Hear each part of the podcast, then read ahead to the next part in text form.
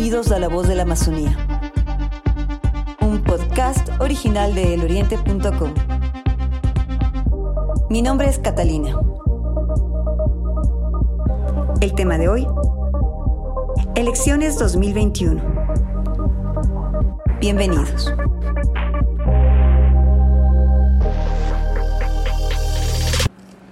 ¿Qué debo tomar en cuenta el 7 de febrero? Faltan pocos días para las elecciones del 7 de febrero.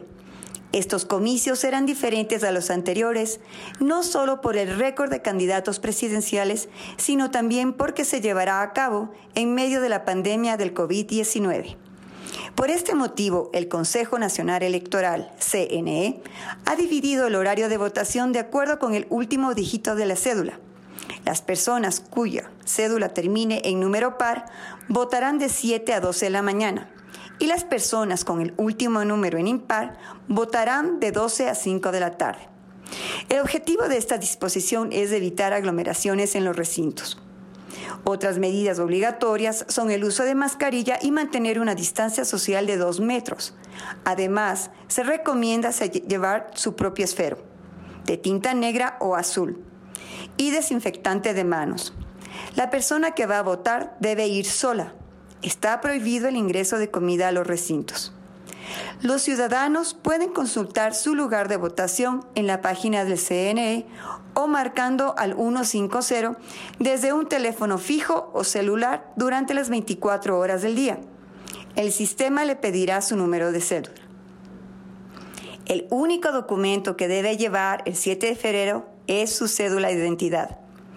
Las cédulas caducadas desde el 16 de marzo de 2020 o que estén por vencer hasta el 31 de mayo del 2021 seguirán siendo válidas para poder votar.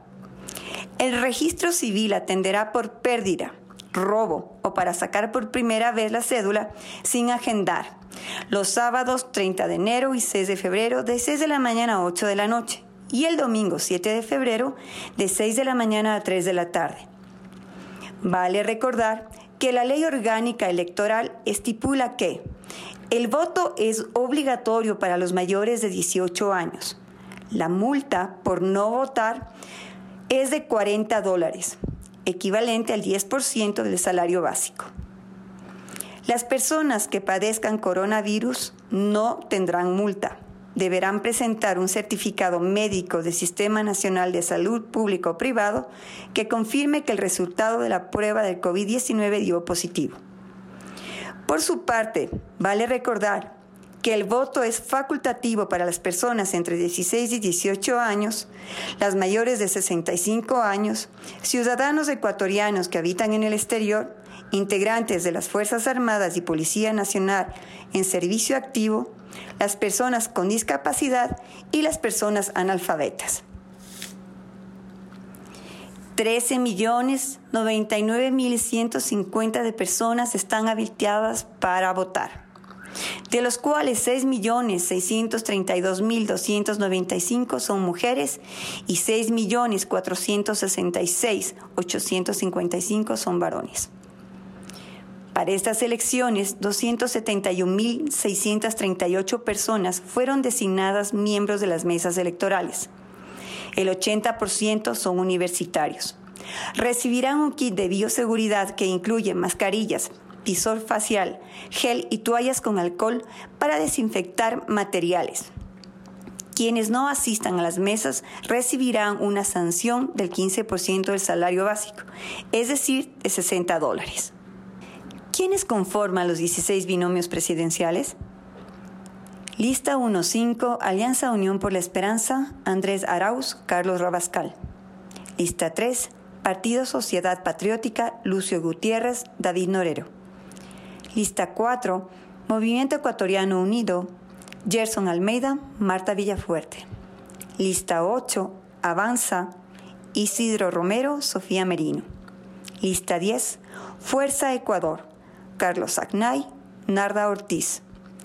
Lista 12, Partido Izquierda Democrática, Javier Herbas, María Sara Gijón.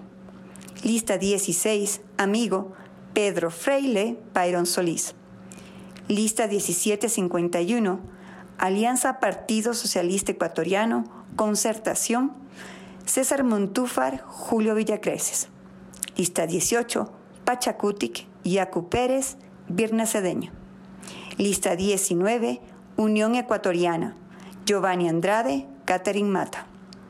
Lista 20, Democracia Sí, Gustavo Larrea, Alexandra Peralta. Lista 21-6, Alianza Partido Social Cristiano, creo, Guillermo Lazo, Alfredo Borrero. Lista 23, Suma, Guillermo Celi, Verónica Sevilla. Lista 25, Construye Ecuador, Juan Fernando Velasco, Ana María Pesantes. Lista 33, Juntos Podemos, Paul Carrasco, Frank Vargas Anda. Lista 35, Alianza País, Jimena Peña, Patricio Barriga. También se elegirá asambleístas nacionales, asambleístas provinciales, asambleístas del exterior y parlamentarios andinos. Hasta aquí nuestro podcast de hoy. Gracias por su gentil atención. Les recordamos que este es un podcast original de eloriente.com. Pronto regresaremos con más información. No olviden seguirnos en todas nuestras redes sociales. Nos encuentran en Twitter, Facebook, Instagram y YouTube como eloriente.es. ¿Quiere convertirse en un reportero de la región amazónica de Ecuador quisiera escucharnos hablar sobre algún tema particular? Envíenos un mensaje por WhatsApp al 593 99095 8731. Gracias.